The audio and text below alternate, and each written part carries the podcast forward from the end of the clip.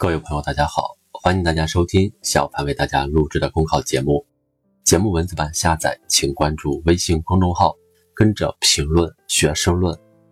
本期话题为：会员经济当以诚信为先。近年来，听歌、购物、旅游、点外卖，凡日常生活所能触及的领域，各类互联网平台纷纷推出了各式各样的会员制度，让用户目不暇接。为了享受更优惠的价格。更高品质的服务，办理付费会员正在成为一种消费常态。实际上，早些年在美容美发、健身娱乐、餐饮商超等消费领域，充值换优惠、积分对折扣的会员模式已经屡见不鲜，但暴露出来一些失信的问题，也一度令消费者烦恼。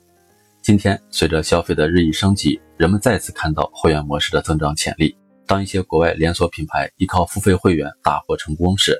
国内各大互联网平台也推出自己的付费会员体系和机制。短短几年，从线下商场到新零售商店，从电商平台到内容平台，付费会员已经成为商家和平台识别高年度用户的标配。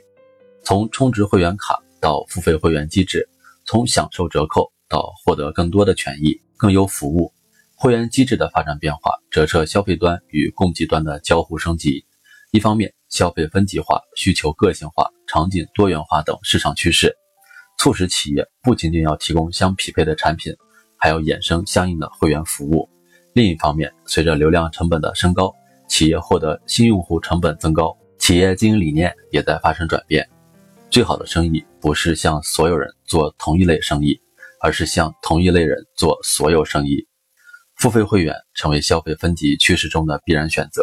换句话说，付费会员模式满足了企业在价格优势和服务优质之间寻求发展优解的需求。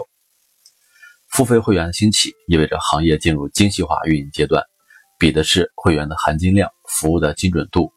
遵循这样的逻辑，国内的互联网企业开始寻求跨界合作，外卖平台和视频平台联合，电商平台和内容平台联合，旅游平台与金融平台联合。购买一个平台会员，享受二重或者三重平台权益，跨界合作使得优势叠加，不仅实现了精准的场景消费互动，也促进消费者和商家实现了一加一大于二的共赢。这是满足消费升级的一种表现，更是促进消费升级的一个契机。然而，也要清醒的看到，再好听的吆喝，若没有优质服务、优质产品打基础，用户就不会为会员买账。会员的本质是商家和用户建立持续互动的信任关系，任何有损这种信任的行为都会导致会员的流失。比如，有的视频网站随意定规则，遇到热门网剧，付费会员观看大结局也要花钱；有的外卖平台对用户所购权益重重设限；有的玩起套路式自动续费，让人防不胜防；有的则以会员名义削减非会员、低阶会员的用户权益。为了一时牟利而造成良性互动关系的失衡，只会损害企业自身的长远发展。互联网时代，商业的形态有赖于和用户关系的重新界定。尽管消费分级为会员经济带来了新机遇，但是当会员用户需求更集中，对商家平台的服务标准要求也更高，因而会员经济健康发展根本之道在于诚信与优质。商家希望获得高年度用户，也应该对用户更加负责。只有提供更好、更安全、更高效的服务和产品，做好会员的运营和维护，才能让他们愿意长留，与平台共成长。